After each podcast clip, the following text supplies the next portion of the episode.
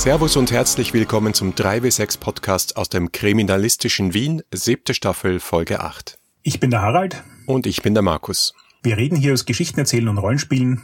Heute mit einer Genrefolge zum Thema Krimi und unserem Gast Petra Volkhausen. Hallo Petra. Hallo.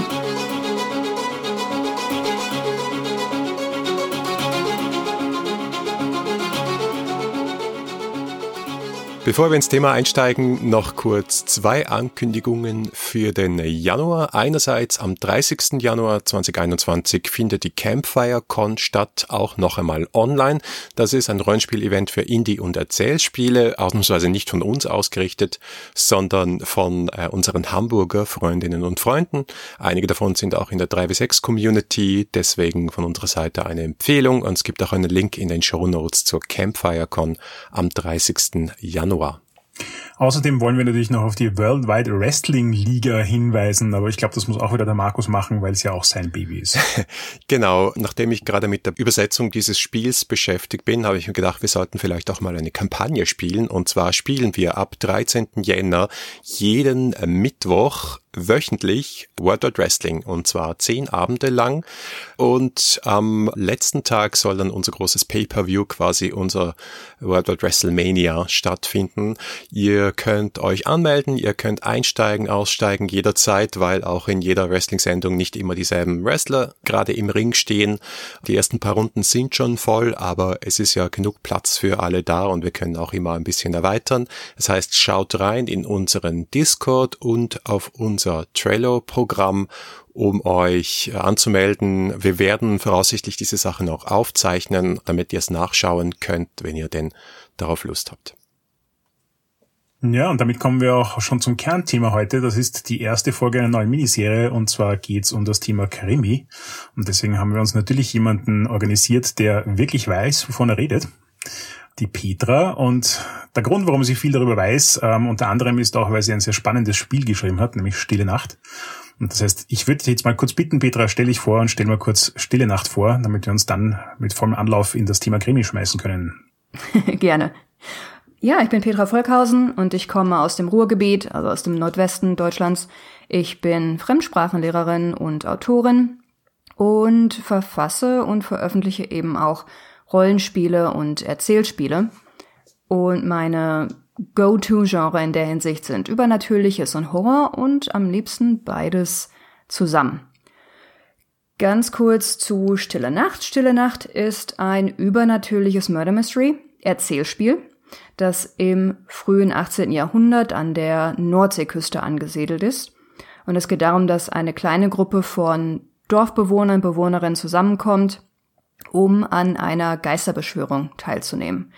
Denn die Personen dieser Gruppe werden seit einigen Jahren alle von demselben Geist heimgesucht, seitdem eine Flut das Dorf überschwemmt hat und viel Schaden und Leid verursacht hat. Anders als die anderen Opfer wurde dieser Geist aber nicht von den Naturgewalten ins Jenseits befördert, sondern, surprise, surprise, ermordet.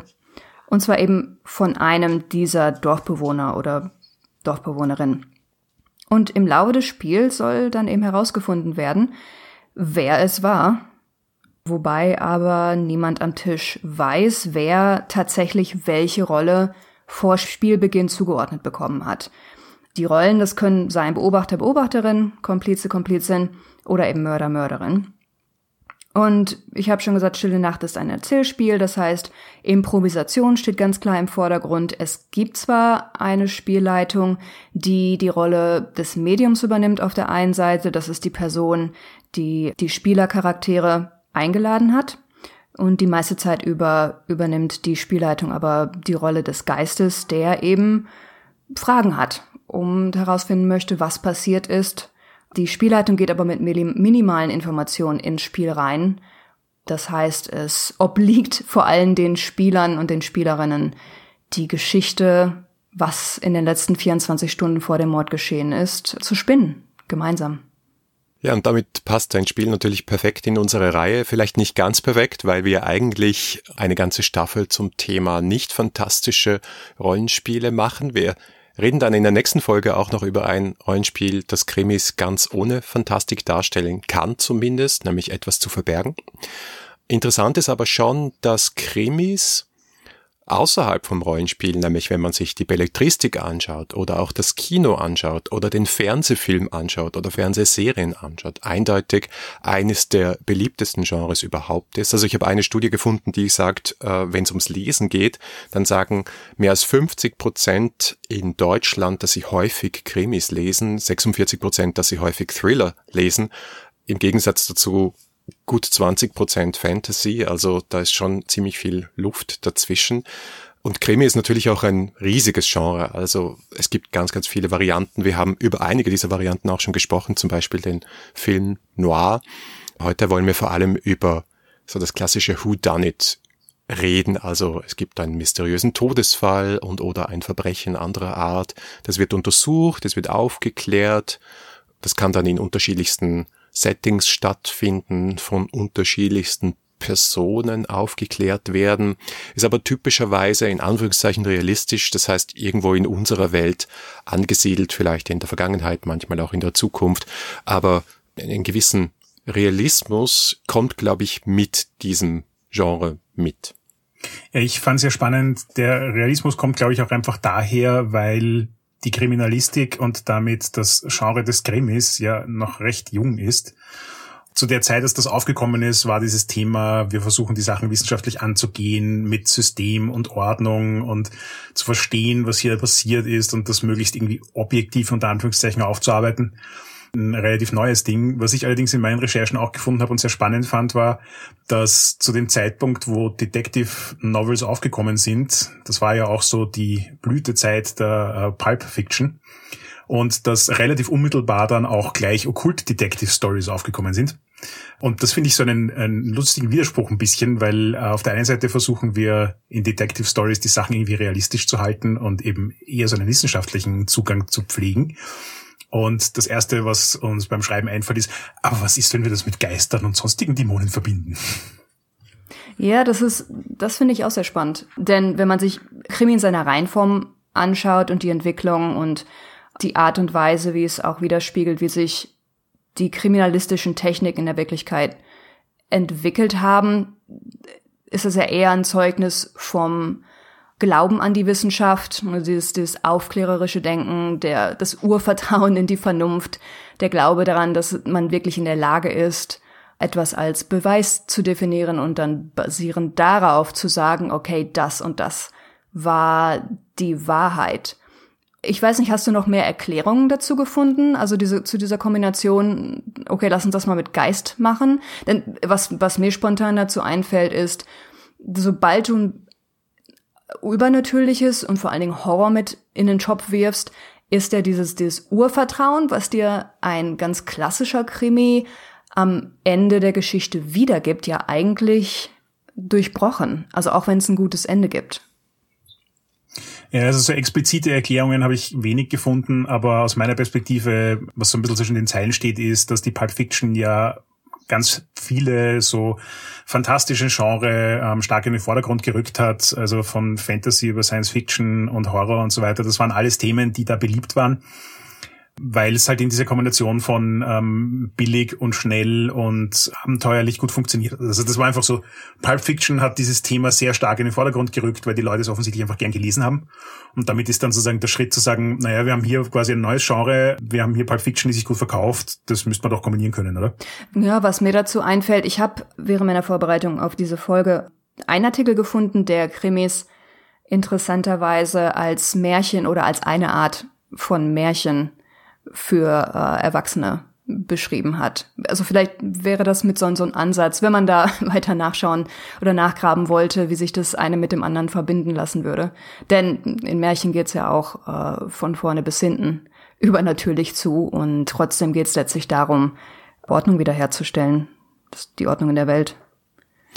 Ja, es ist schon interessant, dass all diese drei Dinge zusammenkommen im Ursprung von den Genres, weil äh, wenn man sich dann anschaut, was so als die Ursprungswerke oder Vorgänger von Krimis genannt werden, dann findet man oft zwei Texte. Einer ist aus 1819, der andere ist aus 1841 und der eine kommt aus Deutschland von E.T.A. Hoffmann und das Fräulein von Scuderie, das ist der ältere Text und der jüngere kommt von Edgar Allan Poe, The Murders in the Rue Morgue Und beide sind ja gleichzeitig auch Mitschöpfer und, und Urväter des Horrors und des Schauermärchens und des modernen Märchens teilweise auch.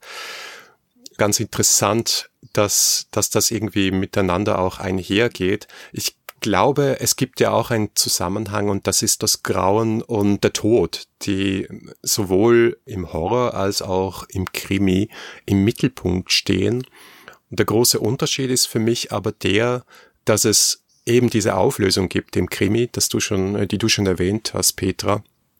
Und diese Idee, da mögen zwar seltsame Dinge geschehen, aber wenn ich mit Vernunft und Logik und mit einem Geist, der über allem steht, mit einem sehr klugen Kopf an die Sache herangehe, da wird sich alles auflösen. Ja, dann ist es so ein bisschen wie ein drei Fragezeichen Roman oder Hörspiel. Ja, da sind seltsame Geister, aber sie stellen sich alle als erklärbar heraus.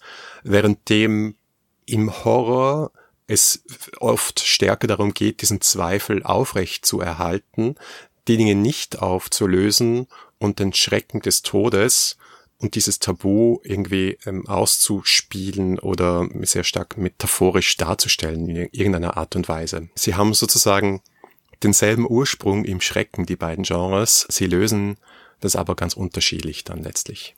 Ja, und was da natürlich noch stark mit reinspielt, ist die ganze psychologische Ebene. Du hast gerade vom Unheimlichen gesprochen, wo sich ja Freud extrem für interessiert hat, der ein Riesenfan von E.T. Hoffmann war und klar, die Begegnung mit dem Tod, die Frage nach dem, also gerade auch beim Horror, ne, der Kampf von Glaube an Vernunft versus ja, dem Entzug des, des Urvertrauens oder des, der Verlust in das Vertrauen, wie die Welt eigentlich sein sollte. Ja. Ich würde übrigens gerne mal nachhaken, weil das die Idee von Krimi als Wissenschaftsmärchen finde ich ja eine äußerst attraktive und insofern in dem Fall jetzt auch interessant, weil was für mich zum Beispiel bei Urban Fantasy so ein Ding ist, dass Urban Fantasy, Urban Fantasy sich von Horror, fantastischem Horror dahingehend unterscheidet, dass die Welt, obwohl sie fantastisch ist, irgendwie begreifbar ist und quasi analysiert und, und nachvollziehbar ist. Also es gibt so einen wissenschaftlichen Touch, so nach dem Motto, ich habe jetzt keine Ahnung, was hier passiert, oh mein Gott, ich habe Angst, sondern, ah, das war der Geist von links und der Vampir von rechts und ich weiß nicht was. Und damit mm, bringt man irgendwie so diese fantastische Welt wieder in eine Richtung, wo sie mehr so diesem wissenschaftlichen Märchen folgt, von wegen, man kann verstehen, was hier passiert ist, auch wenn die Spielregeln andere sind, als wir in der natürlichen Welt kennen. Ich habe auch mal eine interessante Theorie gelesen zum Thema, äh, wofür stehen diese beiden Genres, insbesondere eben Horror und die Kriminalgeschichte. Da ist es so unterschieden worden, dass man sagt, Horror, das ist eigentlich die Frage der philosophische Frage der Ontologie. Das heißt, was ist die Wirklichkeit? Was ist wirklich, was ist real, was ist nicht real und können wir diese Unterscheidung machen? Während der Krimi als Allegorie der Epistemologie, also der Erkenntnistheorie gesehen wird. Also da die Frage gestellt wird, was können wir überhaupt wissen? Inwiefern können wir unseren Sinnen trauen? Inwiefern funktionieren Versuch und Modell versus gibt es angeborene Ideen? Also da werden diese Fragen gestellt und beantwortet und darum geht es im Horror ein bisschen weniger. Das fand ich auch eine ganz interessante Theorie, wobei das sieht man dann auch in der Entwicklung des Genres und der Krimi-Geschichten, wie sich das verändert. Eine Geschichte aus dem 19. Jahrhundert oder frühen 20. Eine Sherlock Holmes Geschichte zum Beispiel ist eine andere als eine Agatha Christie Geschichte, ist eine andere als Columbo. Und wenn man dann moderne Drama-Krimiserien wie The Killing oder Die Brücke sieht, dann rückt das Lösen des Falles auch ein bisschen in den Hintergrund und dann rücken die Fragen des, des Schreckens teilweise oder halt auch der persönlichen Konsequenzen oder auch der Grenzen des Wissbaren. Was kann man überhaupt, äh, kann man diese Ordnung überhaupt wiederherstellen, ja, in den Vordergrund? Und insofern ist das, der Krimi auch immer ein wunderschönes Spiegelbild nicht nur der Entwicklung der Wissenschaft und der Möglichkeit überhaupt Erkenntnis zu erlangen, sondern es ist auch eine sehr schöne Spiegelung dessen, was für uns als Gesellschaft wichtig ist, welche Fragen wichtig sind. Ja, ist es die Frage wichtig, wir müssen die Ordnung wiederherstellen, wie bei Sherlock Holmes, ja, schön viktorianisch. Ja, am Anfang ist es gut und am Ende ist es gut und dazwischen gibt's Chaos. Und der kluge Mann kann das auflösen, währenddem so etwas wie äh, The Killing oder auch die dänisch-schwedische Serie Die Brücke ganz andere Fragen stellt, irgendwie diese Spannung aufbaut, was ist eigentlich auch noch richtig und falsch, was ist gut und böse, kann man überhaupt Dinge wiederherstellen oder gibt es überhaupt noch Gerechtigkeit? Und in dem Zusammenhang äh, ist es ja auch sehr interessant zu sehen, dass die Verlässlichkeit des, ähm, wie hast du es vorhin formuliert, des über allen stehenden Geistes, also des Detektiven oder der Detektivin, ja auch mit, mit, den, mit den Jahrzehnten oder vielleicht Jahrhunderten immer unzuverlässiger geworden ist. Und du hast gerade gesagt, es gibt die, die Frage, was ist eigentlich noch gut, was ist böse, wo wir dann immer mehr und mehr Geschichten sehen, wo der Protagonist, die Protagonistin selber mit in die Geschichte verstrickt werden oder wo ganz klar gemacht wird, dass aufgrund eigener Probleme, und das kann alles Mögliche sein, das können Drogenprobleme sein, das können einfach familiäre Konflikte sein, dass es da schon anfängt. Du hast eine Person, die auch fehlerhaft ist, wo dann die Frage in den Raum geworfen wird, inwiefern ist diese Person in der Lage, das, was wirklich passiert ist, mehr oder weniger objektiv abzubilden. Und ich muss sagen, also da ist es, das ist so der Punkt, wo es für mich dann erst recht spannend wird. Ich habe nichts gegen den, gegen den guten, alten, traditionellen, gemütlichen Krimi. Ich würde mir auch immer noch mal wieder eine Folge von Modesty Hobby angucken. Ähm, aber ich persönlich, also ich persönlich fand es schon immer am spannendsten, wenn die Fehlbarkeit und die Unverlässlichkeit aller beteiligten Parteien aufgedeckt und gegeneinander ausgespielt werden. Das finde ich jetzt total interessant. Ich habe es zum ersten Mal realisiert, dass die ganzen älteren Krimis, also Sherlock Holmes und Agatha Christie, Poirot und so weiter, ja alle einen Haupthelden postulieren, der nahezu übermenschliche Fähigkeiten hat, die Wahrheit zu erkennen und komplizierte Fälle zu durchschauen, die sonst kein Mensch durchschauen kann. Wohingegen ähm, gegenwärtige Krimis ja viel öfter die Person, die den Fall erforscht, eben so wie du sagst, viel menschlicher machen, viel fehlbarer machen und äh, auch gar nicht mehr behaupten, dass es so eine super tolle Fähigkeit braucht, um einen Kriminalfall zu erkunden. Ja, kommt noch dazu, dass natürlich gerade in diesen Zeiten auch hinterfragt wird, dürfen wir denn die Figur des Polizisten, der Polizistin, des Detektiven, der Detektivin einfach so annehmen als Staatsgewalt und dass die über allem steht und äh, der Arm des Gesetzes ist und so weiter. Das wird auch kritisch hinterfragt, zu Recht. Und man kann auch alles kombinieren. Also ich finde zum Beispiel einen Film wie Knives Out, der ja recht aktuell ist, der gleichzeitig so ein klassisches Who Done It ist, wo am Schluss alle im Haus zusammenkommen und dann wird erklärt, äh, was der Twist und der Doppeltwist ist, aber trotzdem auch in der jetzigen Zeit spielt und eben auch dieses Klischee unterwandert, dass es diesen einen Geist, der über allem steht, gibt überhaupt. Ja, aber jetzt stellen wir uns natürlich die Frage, was macht das alles mit dem Rollenspiel und wie wird das im Rollenspiel umgesetzt und warum gibt es eigentlich, wenn das Genre Krimi so beliebt ist, in Relation dazu so wenige Krimi-Rollenspiele? Ja, gute Frage. Und noch dazu, noch dazu das größte Krimi-Rollenspiel ist Call of Cthulhu, nämlich ein Horror-Rollenspiel. Da werden wir wieder bei unserem Punkt von vorher. Ich denke, die Frage, die man sich darstellen muss, ist, wann ist oder wie eng gefasst sehe ich die Definition von Krimi? Denn wenn ich unter Krimi nur, nur verstehen will, dass es in unserer Welt spielt, ist es schon mal, sind die Spielmöglichkeiten schon mal arg begrenzt, weil ja doch Rollenspiele überwiegend in, ja, in Fantasy-Welten spielen. Wobei ich persönlich kein Problem hätte, etwas immer noch als Krimi zu bezeichnen, auch wenn es jemand in seine D&D-Kampagne zum Beispiel einbaut. Ich weiß nicht, wie seht, wie seht ihr das? Ist es für euch dann kein Krimi mehr, wenn man das in DSA oder D&D einbauen würde, so ein, so ein Story-Arc? Nein, ich glaube, das ist sogar der Normalfall, nicht? Also das, die Idee des Detektivabenteuers auch als Gegenmodell zum Dungeon Crawl oder als Gegenmodell eher zum missionsbasierten Spielen, wo du einen Auftrag kriegst, dann erledigst du diesen Auftrag, dann kriegst du eine Belohnung dafür, so ein klassischer D&D-Modus.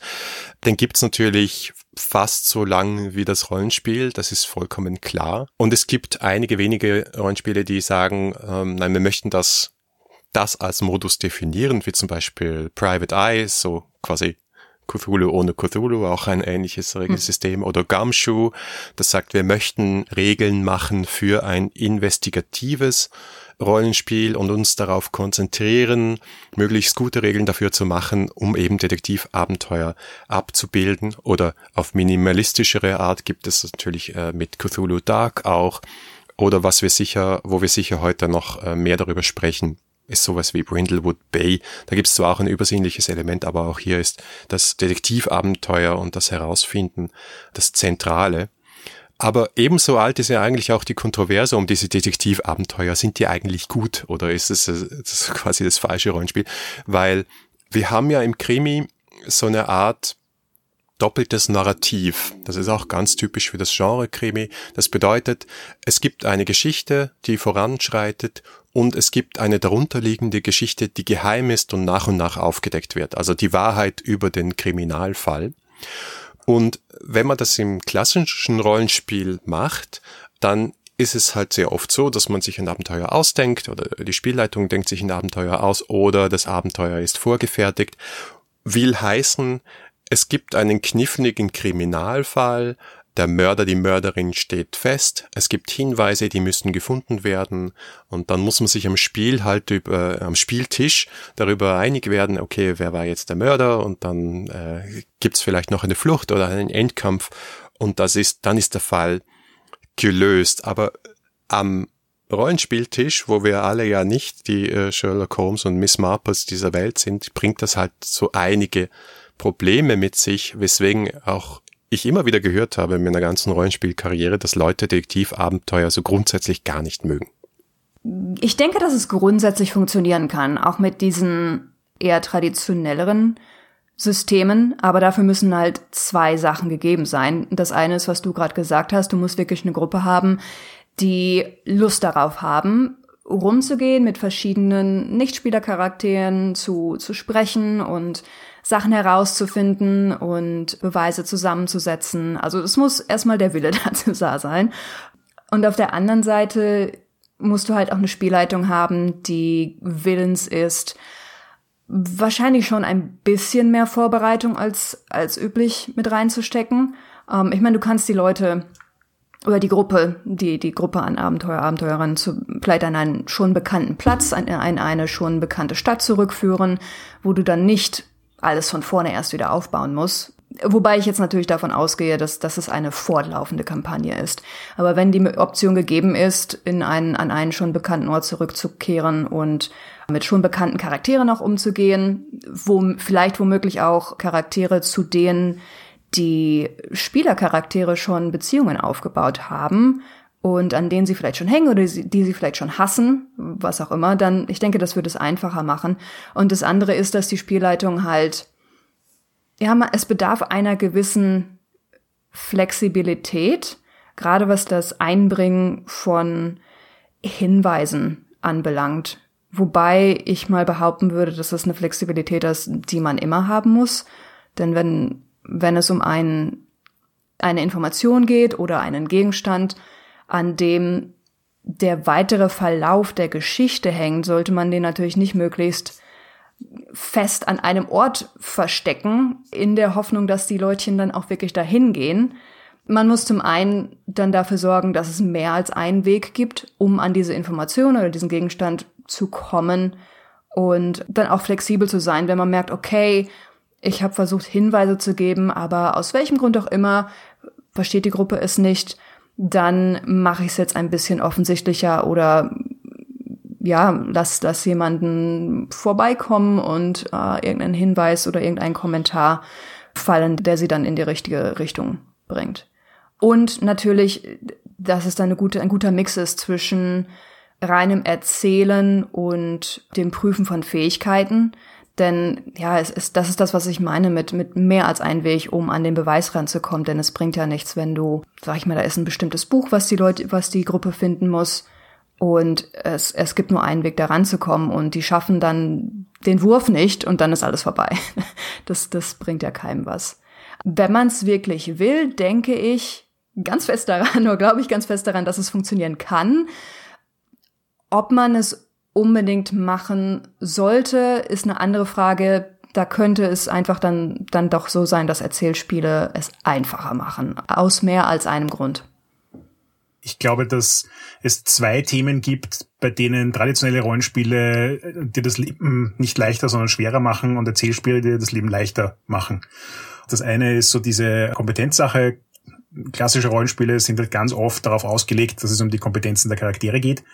Und wenn die Kompetenzen, also das, die, das Regelkonstrukt zum Anwenden von Kompetenzen geht halt mit diesem, sie finden die Hinweise dann, wenn sie sie brauchen, nicht gut zusammen. Natürlich kann man das aushebeln und man kann ein Spielleiter sein, der sich mitten in der Situation ganz was anderes ausdenken kann, warum dieselbe Information in einem anderen Hinweis verpackt ist oder was sie irgendwo anders finden oder sonst irgendwas. Aber quasi diese Logikkette am Leben zu erhalten und gleichzeitig alles zu improvisieren, ist super, super schwierig. Also in der Hinsicht glaube ich schon, dass es in traditionellen Systemen schwieriger zu spielleiten ist. Und das eine Element, das das leichter machen kann, ist auch wieder eins, das in traditionellen Rollenspielen eigentlich wenig vorkommt und oder nicht gern gesehen wird, aber in allen Erzählerrollenspielen vorkommt, nicht die Metaebene. Weil in Wirklichkeit im Krimi, im Rollenspiel hast du ja drei Ebenen. Du hast die Ebene von, was ist tatsächlich passiert, du hast die Ebene von, was finden die Protagonisten heraus, was passiert ist, und du hast die dritte Ebene des, ich sage jetzt mal im normalen Fall, Zuschauers, der versucht mitzuraten oder schlauer zu sein als der Detektiv. Und im Rollenspiel ist das halt die Spielerebene, die Charakterebene und die Weltebene.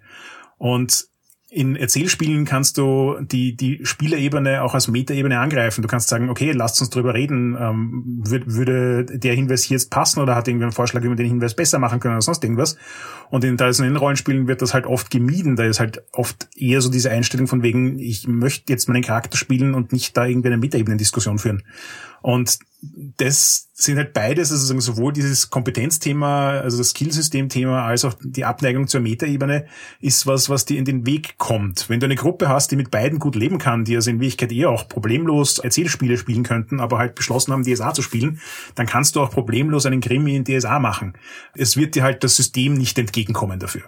Natürlich funktioniert's. Ich habe äh, jahrzehntelang Call of Cthulhu geleitet und es funktioniert sehr, sehr gut, aber es ist wirklich anspruchsvoll. Es ist schwieriger, diese Abenteuer zu schreiben auf eine Art und Weise, wo man die Flexibilität beibehält, wo du auch nicht die Charaktere, die Gruppe hart railroadest von Ort zu Ort zu Ort und von Hinweis zu Hinweis zu Hinweis, damit sie halt Handlungsfreiheit behalten wo du auch sicherstellst, dass die Handlung nie ins Stocken gerät, dadurch, dass man zum Beispiel einen Hinweis nicht findet. Da gibt's natürlich auch in klassischeren Systemen Lösungsmöglichkeiten, wie zum Beispiel das vorher erwähnte Gumshoe, was man eh auch unter zumindest Erzählrollenspiele nehmen kann, aber schon auch in einem relativ traditionellen Rahmen stattfindet. Das aber was Wichtiges gemacht hat, nämlich gesagt hat, wenn du den Hinweis suchst, dann findest du ihn. Du brauchst nicht würfeln. Maximal ist es so, dass du darum würfelst oder Punkte einsetzt, um zu sagen, wie viel Information kriege ich denn, wie detailliert ist meine Information. Weil die Erkenntnis einfach da ist, es ist nie spannend, den Hinweis nicht zu finden. Und einem Krimi passiert das auch nicht. Es ist höchstens so, dass dann die Frage ist, ja, wann kriege, wann kommen die Resultate aus dem Labor zurück, wie klar ist dieser Hinweis und so weiter. Das sind die spannenderen Themen in einem Krimi, aber niemals so, oh, ich bin jetzt in diesem Raum und diesem Raum ist nichts. Aha, ja, danke. Sehr spannend. naja, da hast du, da hast du vollkommen recht. Also ich persönlich zum Beispiel hätte überhaupt kein Problem damit, traditionellere Systeme auf eben diese Art und Weise in Anführungsstrichen mal aufzuweichen. Aber ich weiß, dass es halt genug Leute gibt, die diese, wie man so schön sagt, crunchy Systems bevorzugen, eben weil man dann Entscheidungen vom Würfel abhängig machen kann. Und da wird es dann nicht nur sehr schwierig, sondern was du gerade schon gesagt hast, die Frage ist wirklich, sollte man das der Spielleitung antun? das alles in dem Rahmen dann vorzubereiten, ständig dieses doppelte Narrativ im Hinterkopf zu behalten und dann gleichzeitig eben noch Plan B und C und D für das Einbringen von Beweisen vorzubereiten oder parat zu halten. Ja, ist halt ganz klassisch, dass das traditionelle Rollenspiel die Bürde, um es mal so hart zu sagen, ja, oder den Aufwand, wenn es darum geht, vom Schema abzuweichen, für das dieses Spiel gemacht wurde, zum Beispiel Dungeoneering, ja, dann auf die Schultern der Spielleitung oder des Spieltisches insgesamt legt. Also man muss dann halt Kompetenz haben, man muss Erfahrung haben, um diese Probleme herumzuspielen, sozusagen. Während dem Erzählspieler was anderes machen und vor allem beim Krimi was anderes machen und da oft die Lösung haben. Und ich glaube, da kannst du sicher auch mehr dazu erzählen, weil du es ähnlich gemacht hast in Stille Nacht, zu sagen, es gibt nicht dieses darunterliegende Narrativ vor dem Spiel, sondern wir machen es im Spiel. Also es, der Mörder steht nicht fest. Das ist so das Typische. Erzähl mal ein bisschen, wie du das in Stille Nacht angegangen bist, wie man an einem Abend, das ist auch ein One-Shot-Spiel, wie man an einem Abend eine befriedigende Krimi-Geschichte gemeinsam konstruieren kann, ohne dass die Hinweise und die Täter und der genaue Tathergang klar konstruiert wurde. Bei Stille Nacht ist es so, dass es zwar eine Spielleitung gibt, diese Spielleitung aber, wie ich am Anfang schon gesagt habe, nur mit minimalen Informationen zum Geist und minimalen Informationen zu den Spielercharakteren ins Spiel hineingeht. Das Ganze ist komplett kooperativ und ist tatsächlich so, dass sich die Spieler und Spielerinnen vorher hinsetzen und nicht nur ihre Charaktere erstellen, sondern auch recht ausführlich oder gut, ähm, man kann es so ausführlich machen, wie man es möchte. Man kann theoretisch sehr, sehr schnell mit der Vorbereitung vor, äh, fertig sein, wenn man nicht so viel Zeit hat. Ich weiß aber auch von Gruppen, die einfach so viel Spaß hatten an der Vorbereitung, dass sie anderthalb, zwei Stunden da gesessen haben und wie gesagt nicht nur ihre Charaktere sich gegenseitig vorgestellt haben, sondern dann auch über die Beziehung zwischen den Charakteren Entscheidungen getroffen haben. Nicht nur wie die zueinander stehen im, im sozialen Verhältnis, sei es jetzt Verwandtschaft oder Arbeitsverhältnis, sondern auch, ob diese beiden Charaktere gut miteinander auskommen oder eben nicht, was überhaupt ihr, ihr Tagesgeschäft war und die Spieler skizzieren auch den Geist. Sie legen vor, wer diese Person war, äh, in welchem Verhältnis diese Person zu den anderen Charakteren gestanden hat, das Alter, was ihr Beruf war und auch welchen Ruf diese Person im Dorf hatte. Hinzu kommt, dass alle Charaktere untereinander durch Geheimnisse miteinander verbunden sind, die relativ offen sind. Es wird dann per Zufallsprinzip zugeordnet. Zum Beispiel, du hast gesehen, wie ich den Arbeitsplatz der verstorbenen Person in Tränen aufgelöst verlassen habe. Das heißt, ein, ein Spieler, eine Spielerin erfährt dann, okay, der Charakter XYZ hat gesehen, wie du das und das gemacht hast und die andere Person erfährt dann, du hast gesehen, wie die andere Person das gemacht hast. Das heißt, das ist nochmal so ein zusätzliches narratives Material, was mit eingebracht werden kann, aber nicht muss. Diese ganze Vorarbeit, die die Spieler leisten, wird dann umgesetzt, indem der Geist während des Spiels szenisch verschiedene Fragen an die Spieler oder an die Spielercharaktere, sollte ich sagen, stellt und sich dann nach und nach halt so ein ganzes Geflecht Begebenheiten ergibt, quasi so vignettmäßig. Das Spiel ist ein bisschen, bisschen szenisch aufgebaut. Man beginnt mit dem Morgen und macht dann mit dem Mittag weiter und so weiter und so fort. Und die Spielercharaktere werden dann gefragt, wo sie zu dem Zeitpunkt waren oder der Geist sagt, ich habe dich doch dort und dort gesehen, was haben wir denn dort gemacht?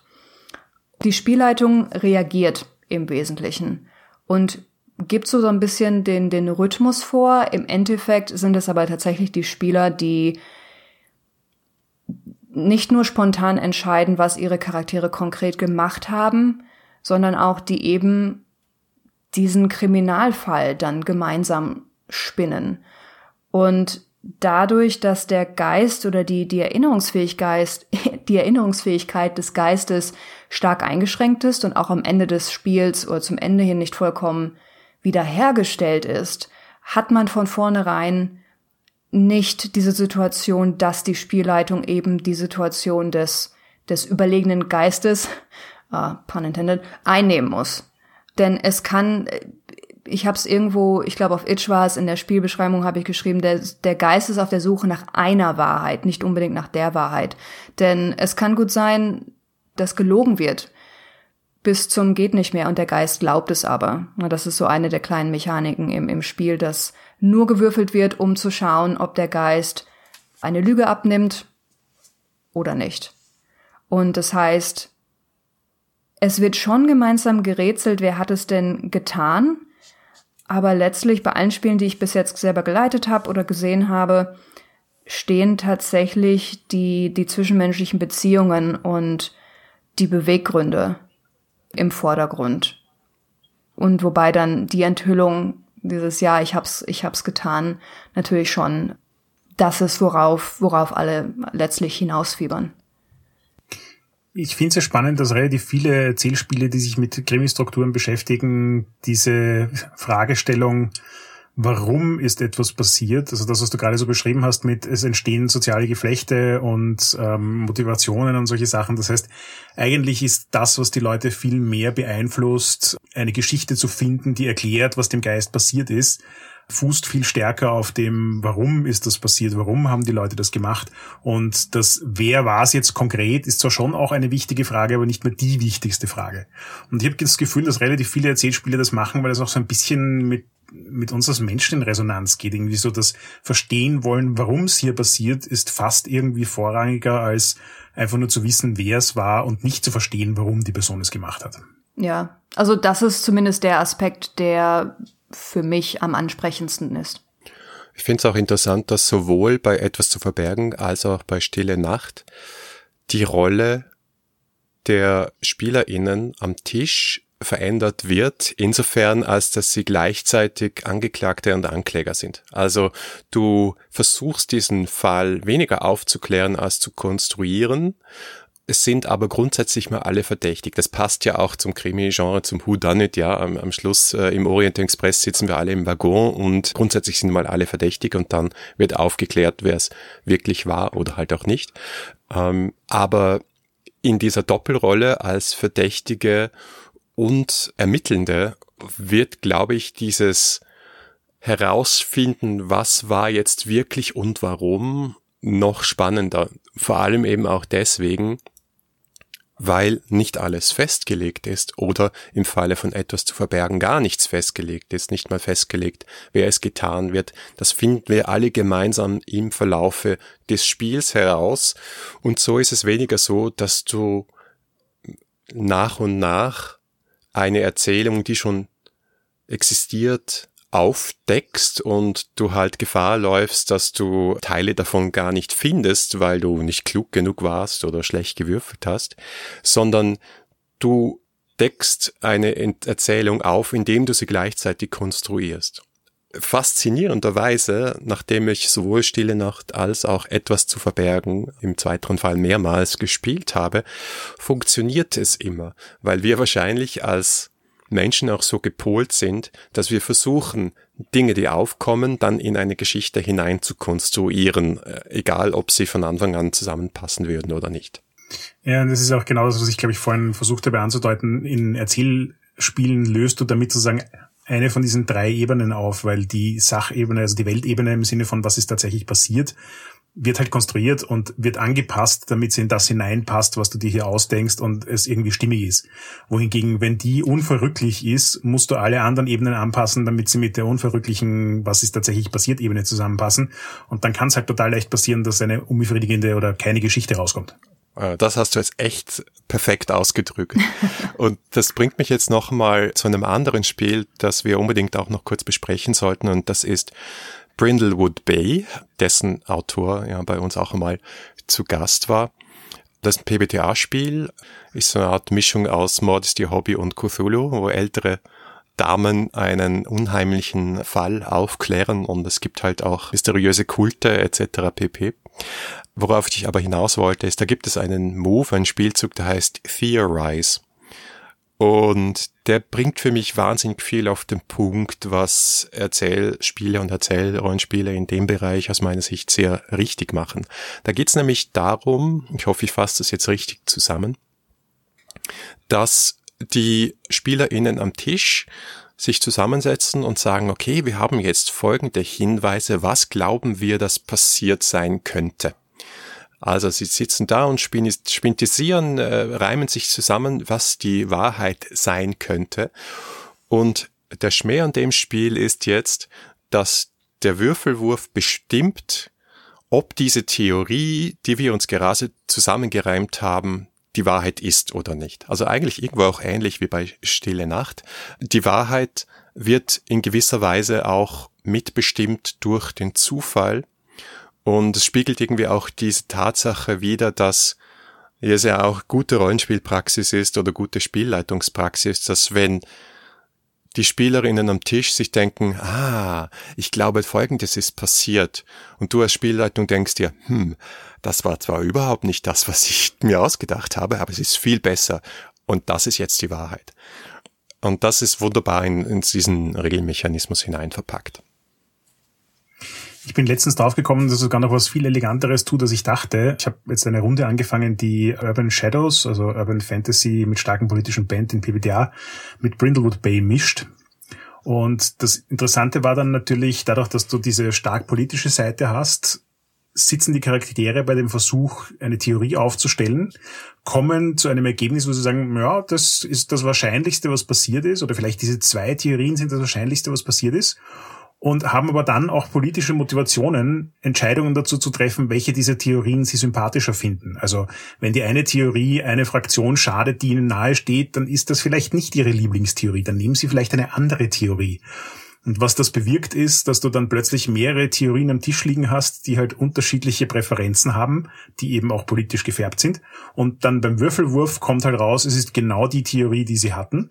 Es ist circa die Theorie, die sie hatten, aber mit irgendeinem unexpected Twist. Und das ist gar nicht die Theorie, die sie hatten. Und alle drei Ergebnisse kriegst du von den Spielern vorgeliefert. Weil dadurch, dass sie selbst verschiedene Theorien entwickeln, weißt du, es gibt quasi so die, die, die beiden Favorite-Theorien und damit kannst du quasi aus der zweitbeliebtesten Theorie irgendwas hineinmixen, wenn es ein 7 bis 9 Ergebnis ist. Und du weißt aber auch, was die Theorien sind, über die sie so gut wie gar nicht diskutiert haben, weil sie sich nicht sonderlich interessiert haben oder weil sie sie für total abergründig halten und hast damit auch sozusagen irgendwas, mit dem du arbeiten kannst, wenn ein äh, 6 minus, es ist alles ganz anderes Ergebnis rauskommt. Und du hast aber trotzdem in allen drei Fällen ein Ergebnis, das mit dem Fall zusammenpasst und eben wieder diese, was ist tatsächlich passiert, Ebene massiert, damit eine Story rauskommt, die für alle Sinn ergibt. Ja, bevor ich das verstanden habe, also ich habe Brindlewood Bay noch nie selbst gespielt, aber ich habe dieses Jahr zwei Sachen dazu beigetragen, schreiberisch. Einmal ein Fall, der in einem Antikgeschäft spielt und dann noch etwas für eine Erweiterung, die noch nicht draußen ist. Und bevor mir die Funktion von diesem Theorize Move, bevor ich das so richtig verstanden habe, konnte ich auch nicht ganz nachvollziehen, wie ein Ende, das auf diese Art und Weise herbeigeführt wird in diesem Genre, wie es befriedigend sein konnte. Aber als ich dann mehr gehört habe, wie es, wie es funktioniert, tatsächlich im Spiel, da habe ich es dann nachvollziehen können. Ja, es ist, äh, Brindlewood Bay schafft hier, finde ich, was sehr Elegantes, nämlich weil abseits von diesem Theorize-Move gibt es nur noch einen weiteren Move, der dieses ganze Krimi-Konstrukt macht und das ist der, finde einen Hinweis. Und ähm, das ist auch so ein, das löst sozusagen dieses Problem, wie finden Leute Hinweise, weil die PBTA-Struktur ja eh schon so ist, dass der Move halt unter bestimmten Umständen ausgelöst wird egal was der restliche Kontext rundherum ist. Und der Umstand ist im Fall von dem Move halt einfach, ich suche nach einem Hinweis. Und das heißt, der Spieler kann jederzeit proaktiv sagen, ich möchte jetzt einen Hinweis haben. Und das Würfelergebnis beeinflusst dann nur, inwieweit das Bekommen dieses Hinweises Komplikationen auslöst.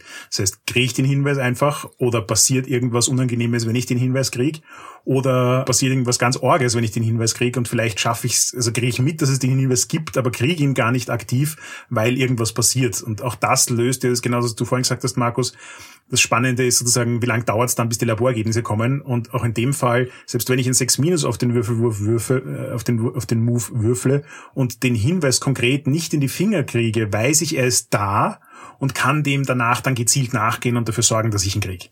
Jason Cordova hat sicher da ziemlich viel bewegt mit Brindlewood Bay auch und auch gezeigt, dass ein Thema, mit dem wir uns sehr viel beschäftigt haben, nämlich PBTA und das Genre Krimi auch sehr gut zueinander gehen. Ich habe im Frühjahr, das ist eine Sache, die mir noch eingefallen ist, habe ich eine Erweiterung, oder nein, es ist keine Erweiterung, es ist eine Variation auf das Spiel Good Society von Storybrewers gespielt.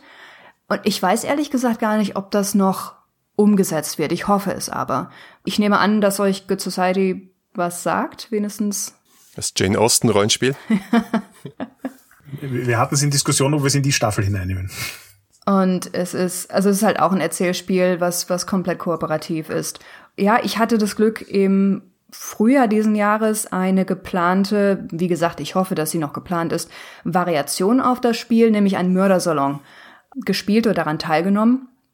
Und das, muss ich sagen, hat mir auch viel, viel Spaß gemacht. Die Idee war, also es war im Grunde genommen ähnlich wie bei, wie bei Stille Nacht. Und du erstellst deine Charaktere und du legst vorher fest, welche Beziehungen gibt es zwischen den Charakteren.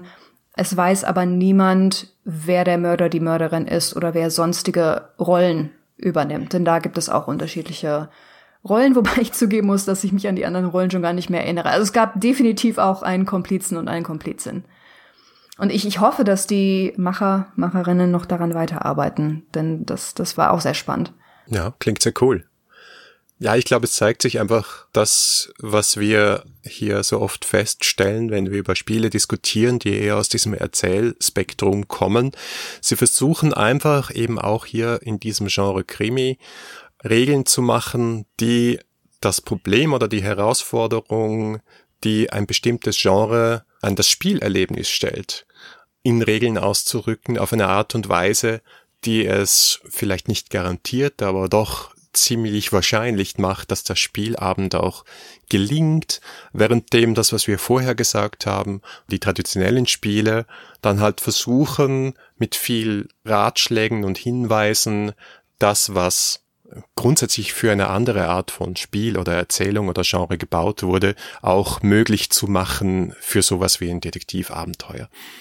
Und es ist schon spannend, wie anders dass es dann dabei herauskommt und dass es sich offensichtlich mehr oder weniger durchgesetzt hat, dass es spannender ist im Erzählspiel, wenn der Mörder nicht feststeht.